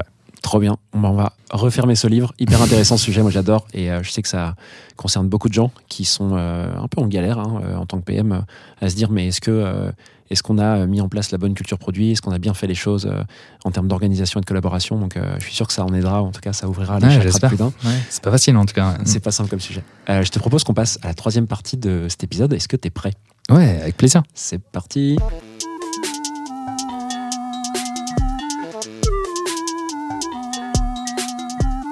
Alors dans cette partie, Augustin, tu voulais revenir sur un sujet lié au recrutement de PM. Euh, Vas-y, raconte un peu de quoi il s'agit. Ouais, c'est un sujet sur lequel, euh, sur lequel on a passé beaucoup de temps. euh, et si vous êtes à la recherche de PM, il n'y a pas d'autre option que d'y passer du temps. Et donc, je vais pas. Ça, c'est un hack. Enfin, vous pouvez googler sur Internet. Il y aura plein de choses sur les, les tips ou comment faire exactement. Moi, je vais parler de mon expérience, de ce qu'on a fait, bien fait ou pas forcément bien fait. Euh, quand on a embauché nos PM, on est aujourd'hui à 20, un peu plus de 20 PM avec euh, un tout petit peu de churn. Euh, En remote, quand même, ça exacerbe En- beaucoup l'expérience de recrutement. en full remote, exactement. Euh, full remote. Euh, mais donc voilà, là, là où, là où euh, on a beaucoup appris, c'est sur la rédaction du, de la fiche de poste. Ah, intéressant. Ouais. Ça, c'est le premier point que tu nous donnerais. Ça, ça, c'est le premier point. Donc Ouais. si je résume un petit peu les points que je voudrais évoquer, ça va être la rédaction de la fiche de poste, de poser les bonnes questions pendant l'entretien, vraiment s'assurer que qu'on arrive à, à dégager des, des, skills euh, du, du PM pendant l'entretien, Euh, faire attention au cultural fit. Euh, ça, c'est quelque chose sur lequel on s'est un peu mordu les doigts et je, voudrais, je voudrais partager un petit peu de- d'expérience là-dessus. Et puis, parler des transitions internes. Parce que je pense qu'on parle beaucoup de- de- d'embaucher de, l'extérieur, mais il y, a, y a beaucoup d'opportunités d'avoir des transitions internes. Et qu'est-ce qui marche, qu'est-ce qui marche pas En tout cas, dans notre modèle, dans notre cas, qu'est-ce qui a marché, qu'est-ce qui a pas marché Donc, partager cette expérience-là euh, ici avec toi. Eh ben, c'est parti, on y va. Premier point, tu m'as parlé de fiche de poste. Je suis chaud qu'on creuse ça ensemble. Ouais, alors la fiche de poste, euh, il, faut, euh, il faut y passer du temps. Il faut pas se dire, je vais écrire quelque chose d'assez vague pour avoir un grand nombre de candidats et ensuite avoir plus de choix. Ça, c'est failure for. pas succès, justement, mais l'autre. Disaster. Ouais. Euh, ça, c'est l'horreur. L'idée, c'est pas de ratisser large, mais c'est de ratisser pertinent quand on, fait, euh, quand on rédige une fiche de poste. Il faut être extrêmement euh, précis sur ce qu'on veut. Et le fait d'écrire cette fiche de poste, ça nous aide aussi à savoir ce qu'on recherche. Parce qu'il y a plein de types de PM. Il y a des, PM business, des PM tech, des PM qui sont spécifiés growth, des PM qui sont plus data. Qu'est- Qu'est-ce qu'on cherche comme PM Est-ce qu'on veut un PM avec une expérience de designer, par exemple? Euh, Parce qu'on a une faiblesse côté design, ou on a peu de designers expérimentés, donc on veut vraiment un PM qui va aider sur l'user experience, etc. Donc, qu'est-ce qu'on recherche Euh, Et il n'y a pas de, encore, il n'y a pas de solution miracle. C'est vraiment, ça dépend du cas, de l'équipe en place, etc., de l'expérience de- de- des équipes en place. Euh, et, donc, il faut y passer du temps. Ça va aider ensuite euh, de savoir un peu euh, le, enfin le, même le contrat ou la, fiche de mission de, euh, du PM. Mais il faut y passer énormément de temps. Je dis pas que, que je vais vous dire comment l'écrire, euh, mais C'est quoi ta démarche? Tu as une scorecard? Vous- Tu t'appuies sur les RH chez vous? Comment, alors comment- non, alors euh, les RH, ça, je, vais- je vais en parler un petit peu. Euh, on peut pas déléguer l'embauche d'un PM à une équipe RH. Hyper intéressant. Ouais. Euh, Ça, c'est, on l'a fait et on a arrêté. Pas parce qu'ils sont pas bons ou pas pertinents, mais un PM, c'est, des skills qui sont tellement, j'ai envie de dire, vagues. Euh, En fait, euh, quand on embauche des PM, on se crée une équipe avec qui on a envie de travailler, une équipe euh, sur laquelle on a confiance, qui va être très collaborative avec tout le monde. On veut un team player. Euh, et, et c'est très difficile à évaluer. Et si on demande à l'équipe RH, ils vont faire par rapport à des critères qui sont qui, qui peuvent être vraiment biaisés et sur lesquels on n'a pas envie. Donc l'embauche des PM, elle doit se faire en direct. Voilà, ça c'est le premier point. C'est il faut être prêt à passer du temps à faire le screening des, des candidats. Aucun tour n'est fait par les RH chez vous pour les PM. Euh, Pas le screening, tout est fait par l'équipe produit. Tout est fait par l'équipe produit. Ouais. Euh, et donc, euh, on avait mis en place des espèces de mini-entretiens. Parce que le fait d'être en remote, nous, ça fait qu'on ratisse très large. Et donc, on avait sur certains postes ouais, plus- plusieurs centaines de, de candidatures. Donc, euh, on avait mis en place des espèces de, avec Calendly, des 15 minutes screening, euh, où on parlait pendant 15 minutes avec le candidat. Et ça, on en a fait, on en a fait beaucoup, beaucoup. euh, pour, pour aller un petit peu vite et faire plus que juste le, le screening. Mais, euh, mais il faut être prêt à y passer du temps. Euh, et, euh, et les, ouais, les PM qu'on avait embauchés, ou, les candidats qu'on recevait de- des équipes RH n'ont jamais été convaincants. Ok, hyper intéressant. Tu penses que c'est différent pour d'autres métiers? Il y a des métiers qui sont, comment tu dis, délégables, enfin des recrutements, pardon, je vais y arriver, qu'on peut déléguer aux équipes RH. Quand même. Ça, ça, quand même, ça les équipes RH, ça existe dans plein de boîtes. Tout à fait. On a une équipe et on a une équipe qui, euh, une équipe RH qui, qui fonctionne super bien. On a même une équipe dédiée au recrutement. Au moment où on avait une croissance qui était très forte, Euh, ça fonctionne bien dans dans tous les, les, les postes, j'imagine. Mais euh. Il y a que le PM chez vous qui est plus dur, quoi. il y a que ouais, product manager. Hyper intéressant, cette scène. Ok. parce que c'est vraiment c'est ça dépend ça dépend tellement de, de des équipes en place c'est un commercial ça va être beaucoup plus facile à à translater ou à savoir exactement un petit peu ce qu'on recherche. Euh, pareil pour quelqu'un de support en fonction de l'expérience de ses compétences techniques on peut noter des compétences techniques.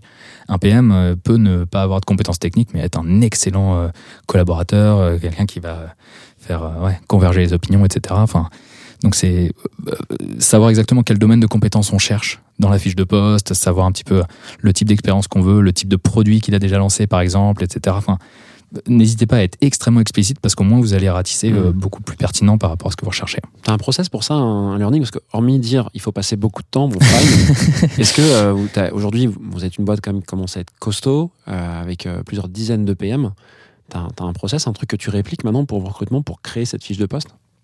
Euh, alors on avait, euh, enfin, euh, faudrait que je partage sur notre euh, sur notre euh, site. On avait passé euh, énormément de temps sur les euh, sur les euh, fiches de poste à un moment et on les a réutilisées en modifiant vraiment la partie euh, qui était spécifique à, à l'équipe qu'on voulait. euh, Donc tu templates en Donc, fait des fiches existantes. Donc on, on a réutilisé après des, des fiches existantes. Mais en fait, le learning qu'on a fait, c'est que les premières fiches qu'on avait publiées étaient pas du tout assez précises. Et donc on a, on a screené un grand nombre de candidats qui étaient absolument pas pertinents Trop pour le poste, Ouais. pour le pour le poste qu'on voulait. Et plus on, on- on affinait la description de, de la fiche de poste avec exactement euh, beaucoup plus précis, vraiment sur sur les, les domaines de compétences, sur le type de- de- d'entreprise dans lequel il peut avoir travaillé. Vraiment, on voulait une- des, des gens qui avaient de l'expérience avec euh, des entreprises qui avaient, euh, qui avaient, qui avaient grandi. Quoi. Et donc, ça, ça, plus on, plus, voilà, plus on, on affinait la fiche de poste, plus les profils des candidats qu'on screenait étaient, étaient pertinents. Ok, hyper clair. Mm. Parce que en fait, à la fois, je me disais, euh, vous avez cette contrainte entre guillemets qu'il faut avoir cette culture personnelle de pouvoir travailler euh, en télétravail, Mhm. en, en remote, mais en même temps, euh, vous partez d'une base de candidats beaucoup plus euh, large puisque vous pouvez recruter un peu partout dans le monde, quoi. Exactement. Donc en fait, ça se compense les deux. Tout à fait. Voire, ça amplifie ça énormément amplifie. le nombre de candidats. Voir ça amplifié, exactement. Ouais, ok, hyper intéressant. Mm. Donc ça, c'est le premier point, la job desk. Alors, on n'aura pas plus de tips, c'est pas simple. Euh, De toute façon, c'est du cas par cas et on le sait bien. C'est le, le recrutement, c'est le people, c'est une galère hein, de toute façon pour tous les métiers. Mais, enfin, encore une Ouais. fois, ce que je dis, c'est ça sert à rien de prendre un template sur Internet et de le poster sur son site en disant on va avoir des PM. Euh, là, c'est une perte de temps plus qu'autre chose parce qu'on va screener des, on va, on va ratisser beaucoup trop large et on va, on va pas réussir à avoir le, le profil que qu'on souhaite du tout. Donc pour toi, c'est démarrer avec, euh, en tout cas, passer du temps sur réfléchir à ce qu'on veut et, et, euh, itérer en fait comme on le ferait sur un produit, la mettre à jour en Exactement. des candidats. Exactement. Ok, Tout à fait. hyper clair. C'est quoi le, le deuxième point après la, la job desk, les, les fiches de poste que tu voudrais euh, évoquer? Alors, je, je voulais parler du cultural fit. En fait, on, on essaye, enfin, on dit par exemple aux, aux équipes de RH qu'il faut qu'il faut avoir un cultural fit, faut que ça, faut que la personne se- enfin que- que- qu'elle soit en, j'ai envie de dire en, bonne entente avec le le, fit culturel de l'entreprise. Euh, moi, je pense que l'importance du cultural fit, c'est simplement de, euh, de, retirer les personnes qui peuvent être toxiques. Ce qu'on veut, c'est pas embaucher des personnes toxiques. Quand on embauche un PM, on veut un team player, encore une fois, et il faut que euh, enfin, les gens toxiques ils soient totalement euh, euh, supprimés. Euh, après, le cultural fit, ça veut pas dire euh, tout le monde euh, qui vient du même moule. Euh, nous, on a de la chance de, de, de, de ratisser très large sur des zones géographiques, des backgrounds sociaux euh, vraiment différents. Mais quand on veut des PM, euh, on peut pas attendre euh, de gens qui, qui viennent tous de la même école, d'avoir des pensées totalement différentes ou des points de vue ou des opinions innovants. Et c'est ça qui est, qui est important quand on, quand on dit, quand on, quand on cherche un, un fit un peu culturel, on, on veut juste retirer, éviter les personnes toxiques. Hmm. C'est le, c'est le seul point. On ne veut pas essayer de répliquer euh, les- les- le même type de personnes parce qu'on va se retrouver avec le même type d'idées au final euh, sur, euh, sur le produit. Comment tu fais en sorte justement de ne pas euh, aller plus loin dans le process avec des personnes qualifiées comme toxiques? Euh, Est-ce que vous avez un pareil un apprentissage chez vous que, que vous mettez en, en œuvre pour ça? On, on le voit assez, assez rapidement.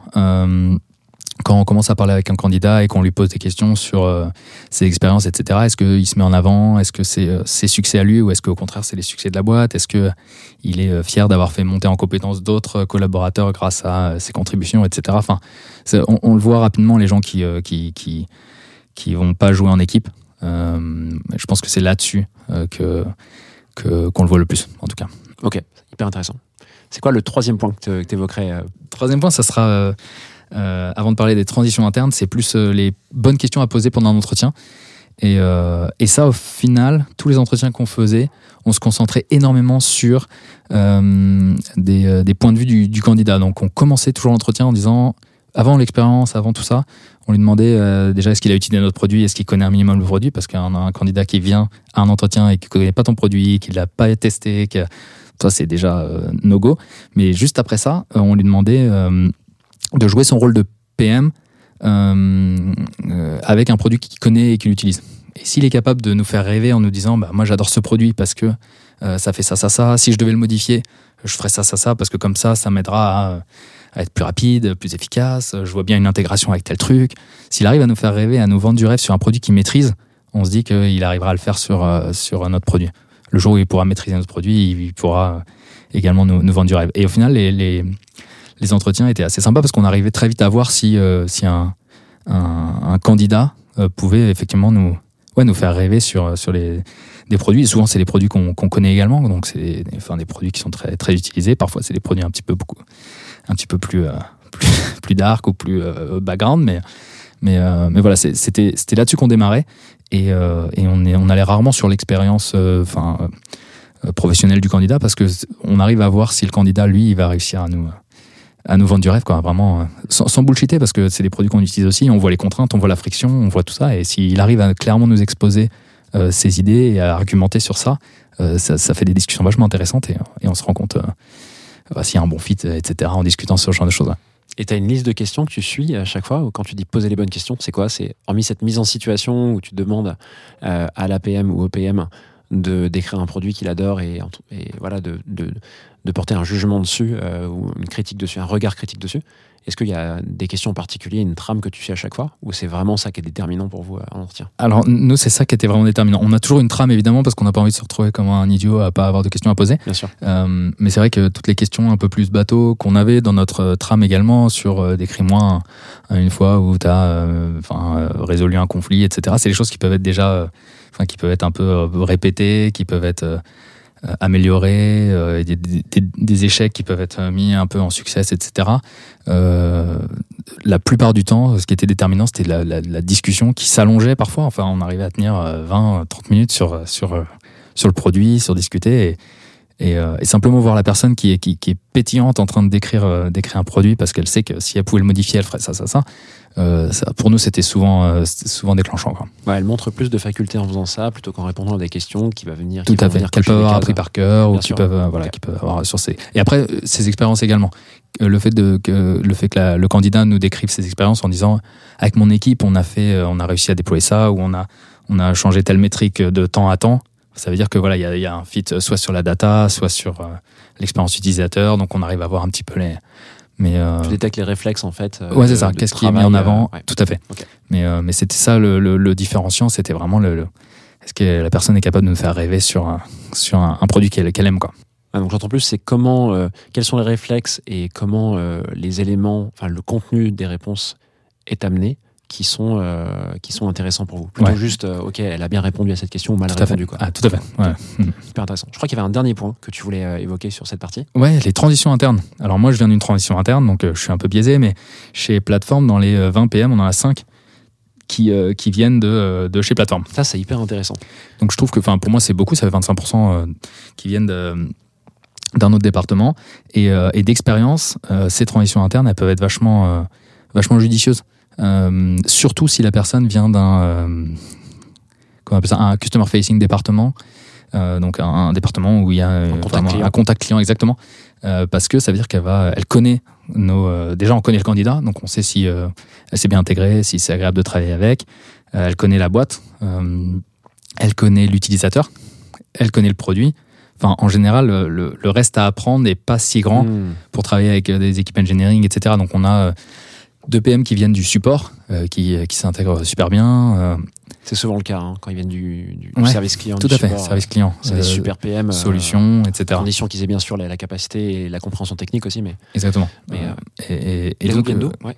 et, euh, on en a un qui vient de sales, euh, commercial. moins, moins facile. Euh, donc moins facile, beaucoup moins facile effectivement. Dans la mentalité, surtout pas dans la connaissance client, là-dessus, ils sont, c'est des cadors. Ouais, mais euh, exactement. dans la mentalité. dans la mentalité, euh, prendre en compte les, les- designs, etc. Euh, mais là, lui, il travaille sur le pricing spécifiquement, le, le modèle de pricing. Et donc, euh, donc, il a beaucoup de choses à apporter Ouais, sur. euh, sur des sujets de go-to-market. euh, exactement, ah ouais. tout à fait. C'est sous l'équipe go-to-market justement. Ouais. Donc on a, euh, ouais. donc, euh, donc on a deux, deux PM pricing et puis un autre qui vient, euh, qui vient de l'engineering. Donc, euh, donc euh, très tech, etc. Et puis lui, maintenant, la difficulté, ça va être plus de, bah, de, de- de prendre en compte le- le- l'expérience utilisateur, travailler avec design, etc. Et cette transition, il y a une formation qui est faite, quelque chose en particulier pour ces gens qui viennent de la reconversion Comment euh, vous le faites? Alors, au début, euh, jusqu'à fin d'année dernière, on n'avait rien. Ouais. Enfin, on avait un onboarding avec un peu de documentation, mais aujourd'hui, on a mis en place Reforge for Teams, qui est un modèle de, enfin, qui est un programme de formation avec plein de, plein de contenus. Américain, ouais, qui est Américain. très, très bien, ouais. Et ils ont lancé récemment euh, For Teams, euh, qui évite d'avoir à payer un modèle, une souscription euh, par, par utilisateur. Ouais. Et donc, on a, euh, on a accès à tout le contenu pour euh, beaucoup moins cher. Et, euh, et ça permet d'aligner un peu tout le monde sur le vocabulaire, sur les bonnes pratiques, etc. Donc, on impose le euh, Foundation of Product Management à tout le monde, à tous nos PM. Et ça permet vraiment d'avoir le même vocabulaire, d'utiliser pas mal de templates, de, réutiliser pas mal de choses euh, sur les rituels, etc., qui sont mis en place par, par Reforge. Et donc, ça, ça nous a aidé. On le voit euh, énormément. Pas trop théorique, souvent. c'est- Alors, Reforge, on en entend beaucoup de bien, hein, et j'ai vu, hein, c'est vrai que le contenu est assez dingue. Mm. Euh, pas de placement de produit ici, on n'a aucun lien. euh, alors, lui, il a un lien commercial, euh, Augustin, mais il paye, hein, il n'est pas rétribué pour, et moi, moi je suis pas rétribué. Mm. Est-ce que euh, c'est pas trop théorique le contenu Reforge? Je sais que c'est beaucoup de frameworks qui sont très forts là-dessus. Euh, Est-ce que ça se réutilise bien en pratique dans les boîtes? Alors nous, enfin, par défaut, non. Euh, Effectivement, euh, c'est très théorique. Euh, nous, on a des, des craft meetings où on discute de comment on pourrait appliquer telle ou telle chose et on essaie de se mettre d'accord en disant si on voulait l'appliquer à notre cas, qu'est-ce qu'il faudrait modifier, qu'est-ce qu'il faudrait? Donc on, on fait le travail en plus de faire ça et on a un, un, un- de nos PM qui est responsable de la formation, qui lui est responsable d'organiser ses craft meetings, d'organiser ses discussions euh, sur Slack, euh, sur ses- des channels spécifiques. On voit l'avancement de, dans, les, dans les programmes par chaque euh, PM. Donc on dit, bah voilà, on a tous fini ce truc-là, ce, module-là, donc discutons-en, qu'est-ce qu'on peut refaire, s'il y a quelque chose qu'on veut réutiliser ou pas, qu'est-ce qu'on a appris, qu'est-ce qu'on a aimé? Mais c'est surtout pour avoir le même vocabulaire, pour avoir, quand on parle de user recherche, bah, on parle de la même chose maintenant. Euh, Enfin voilà, il y a plein, plein de choses euh, là-dessus qui a, qui a vraiment aidé. Et tous ceux qui sont en reconversion ou en transition euh, ont appris énormément de choses. Quoi. ouais, Pour ce tronc commun de, de, de connaissances, euh, produits minimum à Ouais, avoir. euh, exactement, pour c'est super utile. Ok, hyper cool. Mm. Tu nous as tout dit sur. euh, Bah, je pense en tout cas un petit peu ce que moi je voulais partager. Trop euh, bien. Hyper intéressant en tout cas. Merci euh, beaucoup pour ça. Avec plaisir. Je ouais. te propose qu'on passe à la toute dernière partie du podcast. Il s'agit euh, des questions flash. Est-ce que tu es prêt? Bah, toujours. C'est parti. Augustin, quel est ton pire échec en tant que PM Je dirais que c'est vraiment de ne de, pas mettre séparé, ou en, en tant que, pas en tant que PM euh, spécifiquement, mais de pas mettre séparé des personnes euh, toxiques suffisamment tôt.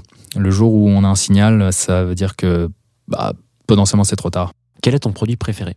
Figma pour le- la, la collaboration, euh, enfin le fait d'avoir réussi à faire un outil pour les designers qui, euh, qui peut être utilisé par euh, toute une boîte. Quand on a notre CEO qui peut venir mettre des commentaires sur, sur Figma.